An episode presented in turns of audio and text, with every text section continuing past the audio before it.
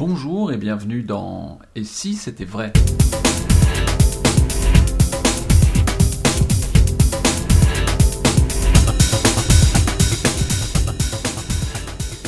Et si c'était vrai? Une émission consacrée à la magie de Dominique Duvivier avec Dominique Duvivier. Bonsoir Dominique Duvivier. Bonsoir Lionel. Comment allez-vous? Ben ça va bien. Bien. Alors on se retrouve et euh, comme promis, aujourd'hui on parle, magie. J'aimerais parler euh, de la lisibilité des effets, si vous voulez bien. Je creuse un petit peu mon propos. Il me semble que beaucoup de routines peuvent être confuses pour les spectateurs et que du coup, ça les empêche d'apprécier le l'effet magique, on va dire, dans sa pureté. Est-ce que vous êtes d'accord déjà avec, euh, avec, ça- avec, euh, avec ça? Non. Comment ça Ah non, non, je suis pas du tout d'accord. Parce que justement, ce que je trouve euh, intéressant,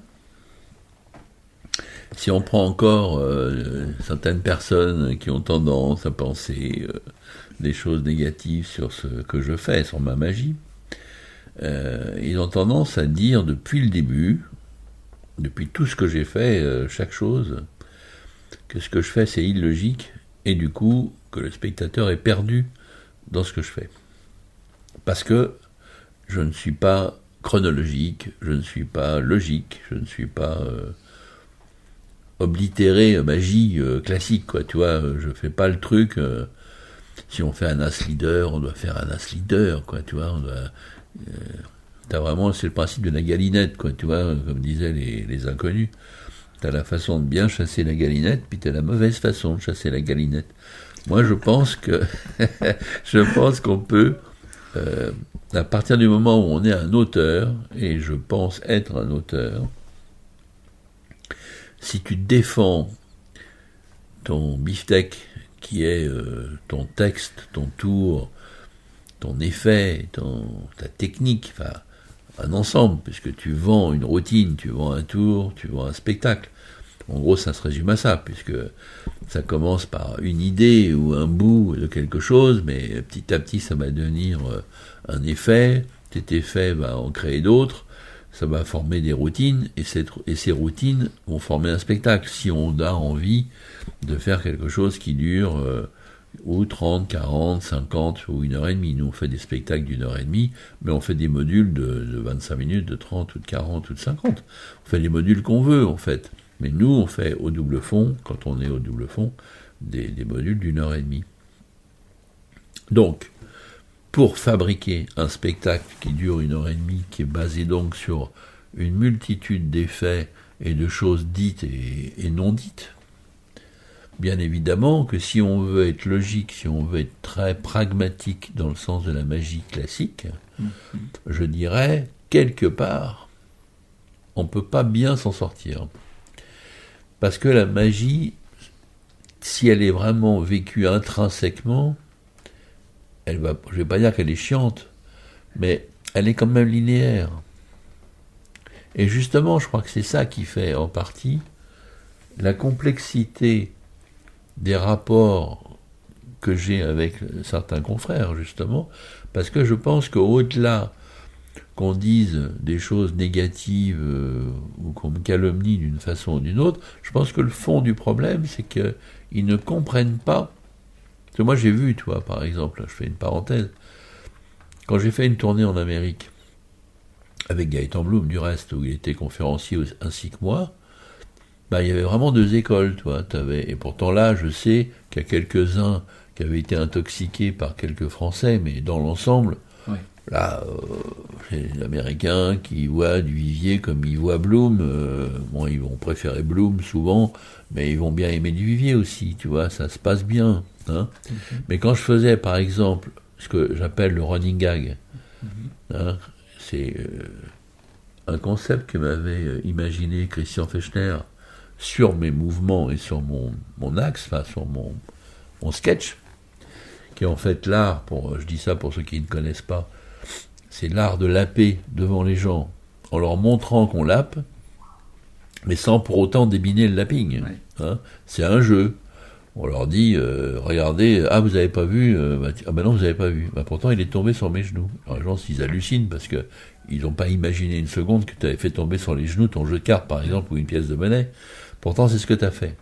Et donc le jeu va consister à qu'ils essaient de voir ou de comprendre ou d'imaginer que tu viens de faire tomber. Et pourtant non.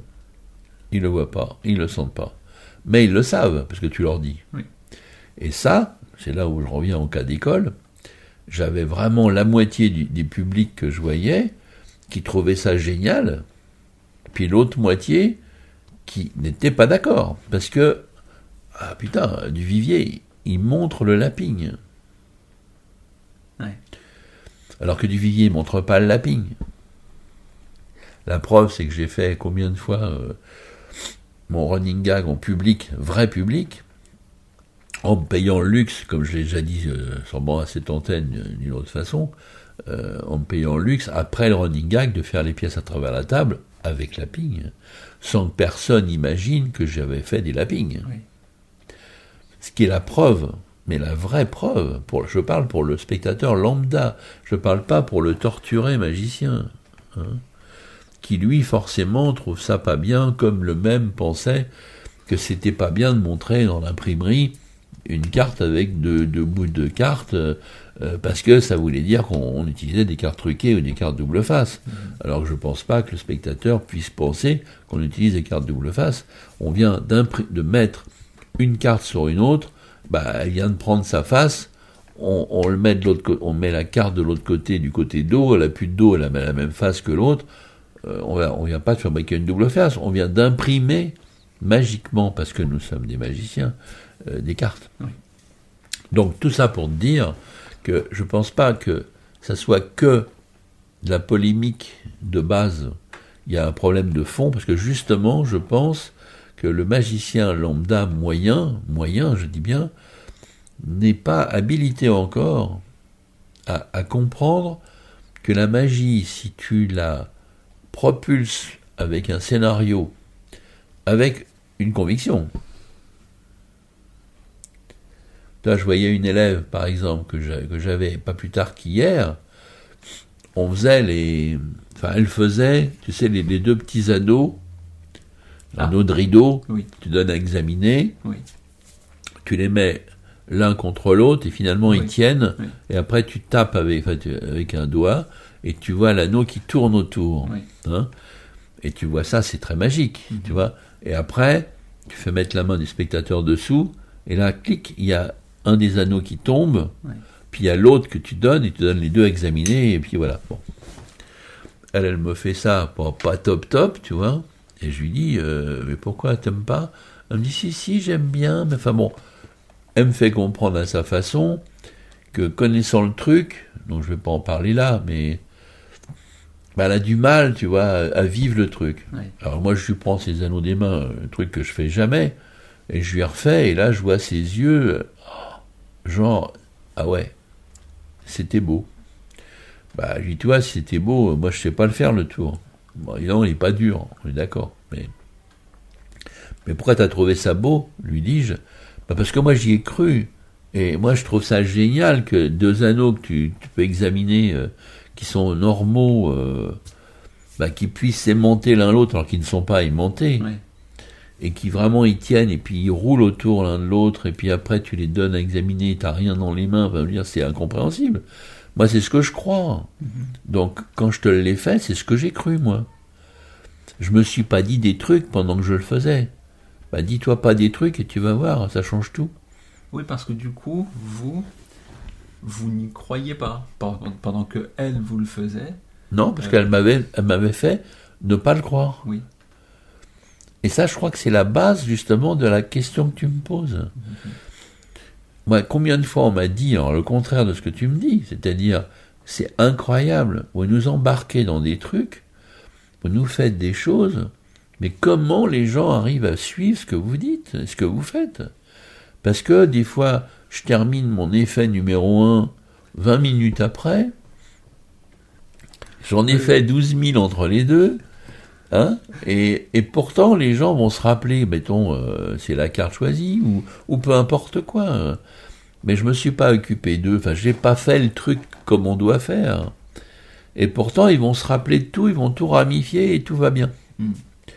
Bah parce que je pense qu'on est avant tout, si on le veut, des conteurs, des raconteurs d'histoires, quelque part des cinéastes sans caméra. Hmm. On raconte quelque chose. La magie n'est qu'un outil. C'est un effet spécial, c'est des effets spéciaux si tu veux. Grâce au fait que nous sommes magiciens, on va montrer, parce que nous sommes magiciens, que ce qu'on narrait, ce qu'on racontait, ce qu'on faisait imaginer, se vérifie. Et ça se vérifie parce que nous savons faire des choses avec la magie, avec euh, des principes techniques. Mais moi, mon travail, c'est justement de travailler les principes techniques de telle façon bah, qu'on ne sente pas qu'il y a des principes techniques, justement. Contrairement aux fameux confrères dont on parle de temps en temps, qui eux vont au contraire montrer leur dextérité, leur agilité. Mhm. Moi j'ai envie que les spectateurs se disent mais comment, comment il a pu faire ça, il n'a rien fait. Mhm. C'est pas possible. Si on veut aller vers un certain miracle, entre guillemets, tout relatif mais quand même miracle, bah, il faut que le spectateur puisse se dire mais il n'a rien fait, il n'est pas intervenu d'aucune façon. S'il n'est pas intervenu et que la chose s'est passée, bah là on commence à toucher du miracle. Si le mec il a fait les cartes, machin, si on prend un tour de cartes, tu choisis une carte, alors mec il te fait un double éventail, un double salto arrière, bim bim, ça rebondit sur le, le coude, et hop là, la carte, elle, est, elle arrive même à être remise dans le jeu, dans l'espace, tellement que le mec, n'a même pas touché parce qu'il avait donné une impulsion énergétique pas possible. Et hop, la carte, elle est rentrée, et poum, poum, poum, et là, tout paf, il se la retrouve dans la bouche. Ils vont dire, putain, le mec, euh, il touche gravissime, quoi. Mais est-ce qu'ils vont se dire, ce mec est un sorcier. C'est pas dit, hein.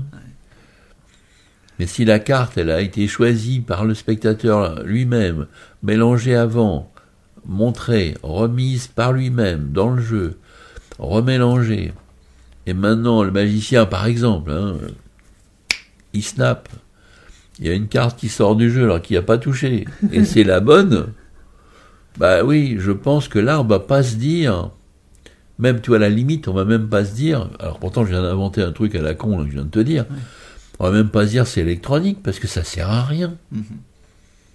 Dans les conditions, je viens de dire, qu'est-ce qui quoi qui est électronique, tu vois? Le mec il vient de mélanger les cartes, il les a coupées, il a fait tout.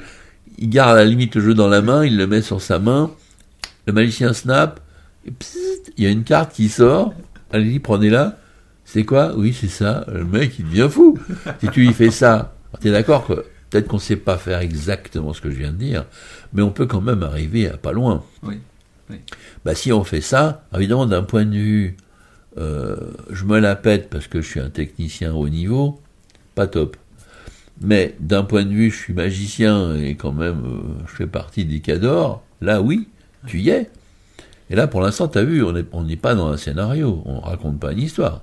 Là, on est vraiment dans le basique, si on peut dire, d'un tour de base, même si le tour, il est super balèze. N'empêche que c'est un effet d'une carte choisir trouvée qui, qui sort du milieu du jeu. C'est une houlette, quoi. Hein, bon. Donc après, tu peux très bien. Euh, justement, ça fait partie, moi, de mon centre d'intérêt. C'est où je vais essayer de trouver exactement ce que je viens de te dire.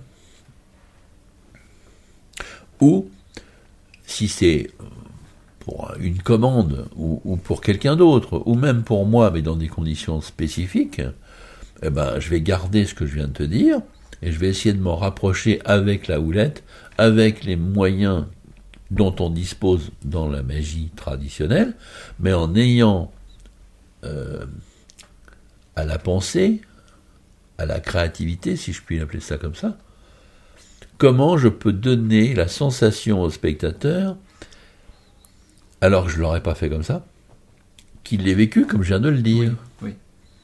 Moi, c'est ça qui va m'obnubiler. Et c'est là où vous allez peut-être entrer dans la mise en scène, dans le texte, dans pour utiliser d'autres outils que des outils purement techniques ou purement magiques pour arriver à cette fin-là. Exactement. C'est là où, moi j'appelle ça une enquête policière, j'en parlais dans euh, un échange épistolaire que j'ai avec un, correspondant euh, qui me pose des questions sur la magie. je lui parlais justement de ça par rapport à la créativité, je ne sais plus quand, il n'y a pas longtemps, il y a deux, trois jours. donc je reprends le thème. Ce que j'appelle enquête policière, c'est que pour moi, c'est vraiment comme une enquête, un tour de magie, dans le sens que là, on vient, on vient de, de mettre les ingrédients de base sur la table, en réalité. Puisque, même si ce truc m'intéresse pas à outre mesure, comme je viens de te le dire, on continue dessus. Bien sûr. Jeu mélangé, euh, carte choisie, euh, repère dans, lu dans le jeu, euh, le jeu est mis sur la main du spectateur, puisque c'est lui-même qui a tout fait, et maintenant on snap et il y a une carte qui sort et c'est la bonne. Bon. Donc ça, c'est, je dirais, ce qu'on voit. Donc si on remet ça dans, le cadre d'une enquête policière, bah, c'est les ingrédients dont on dispose. C'est les ADN de personnes, c'est... Euh, il y a euh, un fauteuil qui a été des, euh, désarçonné, un lit qui a été éventré, c'est des indices. Est-ce que ces indices vont nous servir directement ou indirectement à l'enquête? C'est pas sûr. C'est probable, mais c'est pas sûr. On a un ensemble de trucs. Donc il faut qu'on dissecte tout ça. C'est pour ça que c'est. Moi, jamais fait d'enquête policière vraiment, mais comme on en voit beaucoup dans des films ou dans des romans, euh, on, peut, on connaît un peu, hein, même si c'est pas forcément comme ça, ça se passe. Bah, moi, ce que je fais quand je travaille sur une, une chose nouvelle, évidemment que ça, ça n'a pas d'intérêt, parce que ce que je viens de dire, même si ça a l'air dingue, moi je trouve que c'est très basique. On peut aller beaucoup plus loin. Mais admettons que ça soit que ça, bah j'ai quand même de quoi bosser avec mes fameux indices policiers, si je puis dire, trouver le mobile, parce qu'il y a toujours un mobile dans toute chose, euh, et après essayer de travailler la crédibilité de tout ça. Parce que moi je pense que pour aller loin dans le miracle, pour aller loin dans la magie, dans, faire rêver les gens, dans les faire euh, oublier leurs problèmes, on doit à la fois évidemment leur montrer des trucs incroyables, hallucinants, oui, mais pas non plus en les prenant pour des cons. Tu vois, genre, exemple classique pour moi, tu as une carte dans l'esprit, il faut que je la trouve. Bon. Bah, euh, surtout dans la mode actuelle, bah, je vais te la faire en télépathie, quoi. Je vais te la faire en mentalisme. Hein. Je vais te la faire que je vais transcender ton mental et puis je vais essayer de deviner ton vide de pique. Hein. Moi, je trouve, évidemment que c'est la mode. Euh, donc, euh, les gens, ah ouais, euh, comme ils ont envie d'y croire, de toute façon, c'est assez facile de leur faire croire. Mais moi, je trouve ça un petit peu gros. Et puis, en plus, non seulement c'est gros, mais je trouve ça malsain. Mm-hmm. Donc, moi, ce que je vais plutôt faire, c'est le mec, il a son vide de pille dans la tête, hein, pareil. Je vais lui dire, alors voilà, vous avez perdu, vous avez pensé à une carte, vous l'avez dans l'esprit, vous avez perdu la carte dans le jeu, vous avez mélangé, j'ai touché à rien. D'après vous, est-ce que c'est plus difficile de retrouver votre carte en touchant les cartes ou sans les toucher? Si le spectateur est à peu près normal, il me dira sans les toucher, c'est plus dur. Si c'est un chieur, il me dira. Oui. Mais il faut vraiment qu'il soit tordu, parce que quand même, c'est plus dur. On peut imaginer si on touche pas. Hein. Mais vous vous posez quand même la question de savoir s'il me répondait ça, ah qu'est-ce bah, que je ferais Ah bah je l'ai. Si tu veux, je te la donne, parce qu'on me l'a déjà fait, évidemment. Et puis de toute façon, même on me l'aurait pas fait, je me la serais dite. Parce que moi, je suis pas le genre à poser une question et pas avoir la réponse possible, parce qu'il faut quand même qu'il y ait 3, 4 ou 5 ou 10 réponses possibles. Et souvent, c'est des familles de réponses. Hein. Alors on est bien d'accord, si le spectateur me dit euh, le contraire, c'est-à-dire en principe il doit me dire bah, sans y toucher, c'est plus dur, mais là il me dit c'est en touchant que c'est plus dur, je dis ok, alors reprenez le jeu en main mentalement, hmm. remélangez les cartes, mélangez-les bien, pensez bien à ce que vous faites, posez le jeu, Très bien. Maintenant, je vais essayer par l'analyse morphopsychologique, parce qu'en fait, je vais continuer à mon truc. Euh, n'ai pas eu le temps de parler parce que tu m'as dit, bah tiens, prends l'autre solution. Et maintenant, je vais me retrouver dans la situation de pas toucher le jeu. Parce que moi, je fais comme je veux. tu vois? Il me donne l'autre solution, pas de problème, ben, je vais faire comme tu dis, mais je vais faire comme je veux. et pour finir, on fera pareil que comme c'était prévu, et puis je t'emmerde. tu vois, le mec il saura pas, mais c'est ce que je pense moi. Parce que pour qu'il me dise euh, avec le jeu, c'est où il veut m'emmerder, ou il n'a pas écouté la question. Hein, parce que s'il est un peu sensé, il va me dire euh, sans toucher, c'est plus dur. Bien sûr. Donc je ne sais pas si c'est négatif ou pas, mais de toute façon, c'est con sa, réponse, parce qu'il devrait me dire sans toucher. Donc s'il me dit en touchant, ben, je vais lui dire à quel, alors donc on va toucher. Alors vas-y, touche, je fais toucher lui, toi. maintenant qu'il touche lui, ben, ok, ben, on touche plus, puis maintenant on fait comme je veux. Parce que de toute façon, euh, l'analyse morphopsychologique, c'est ça, ce que je voulais te dire justement avant à la différence du mentalisme, c'est que même si tu ne sais pas ce que c'est l'analyse morphopsychologique, parce que moi je vois, j'ai fait euh, des milliers de fois euh, cette euh, révélation, analyse morphopsychologique. Est-ce que vous savez ce que c'est? Les gens, non, ils ne savent pas ce que c'est. Hein. Des fois, ils disent oui, mais ils ne savent pas quand même, tu vois. Dans l'ensemble, les gens ne savent pas. Mais ça parle. Oui c'est l'étude du visage. C'est-à-dire que vous allez. Euh, moi, je fais, je fais beaucoup de poker euh, et je suis capable de voir, de déceler chez les gens. Ça parle, ça. C'est quelque chose.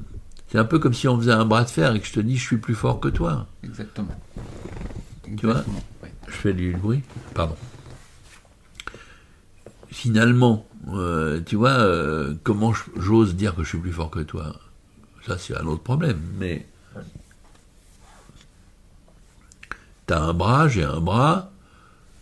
Euh, est-ce que j'ai travaillé euh, ma technique Est-ce que j'ai euh, le bras balèze J'en sais rien. Mm-hmm. Mais on reste dans quelque chose de conventionnel. Tu vois Tu peux imaginer, quand je vais te dire ta carte, attends, bouge pas, tu m'aides pas, hein, mais je vais essayer de la deviner. On va la réduire à sa plus simple expression, c'est le, début de ma phrase. Hein. Elle est au noir, rouge. Là, t'as bougé à noir. J'ai vu justement quand t'as bougé. Le mec, il se dit, attends, putain, euh, parce que comme je lui demande d'y penser, il y pense. Et je lui dis, ah, t'as bougé à noir. Bah, il n'a pas bougé, mais il a pensé à noir. Donc, penser ou bouger, ça devient un peu synonyme. Alors que si je commence à lui dire, que je transcende ton mental, machin, là on est plutôt dans l'ésotérisme, dans quelque chose, je répète, qu'il a peut-être envie de penser que tu es capable de faire, mais c'est très abstrait. Mhm. Tu vois? Alors que si je suis dans ce que je viens de dire, ah t'as bougé à noir, ben oui, quelque part t'as pas bougé, mais tu t'es concerné par le, mot noir. Mm. Maintenant, je dis trèfle ou pique. Ah, c'est à pique, t'as bougé, j'ai vu que t'as bougé à pique. Mais qui commence à dire, putain, c'est dingue, il, est en train de, de voir comme dans un livre chez moi. Et comme il voit que je suis bon au poker, que je suis bon aux cartes, que je suis... Enfin, il voit plein de trucs, il se dit plein de trucs quelque part, tu vois. Bah, tout ça va faire que il va croire que je lui ai deviné le 8 de pique qu'il pense. Sans pour autant lui montrer que j'ai des pouvoirs supranormaux. J'ai des pouvoirs, mais supraordinaires finalement. Vous savez, Dominique? Non. Je vais, pour la première fois, je vais vous, je vais vous contredire. Ah. Vous, vous avez, plaisir. Des, vous avez des, pouvoirs supranormaux parce que vous avez le pouvoir de raccourcir le temps. Parce que quand on vous écoute, on voit pas le temps passer. tu. Eh bien, euh, bah, c'est sur ces mots donc qu'on va, qu'on va conclure cette émission-là, mais on va continuer cette conversation dans le, dans le, prochain, dans le prochain podcast, promis. À très vite. Salut.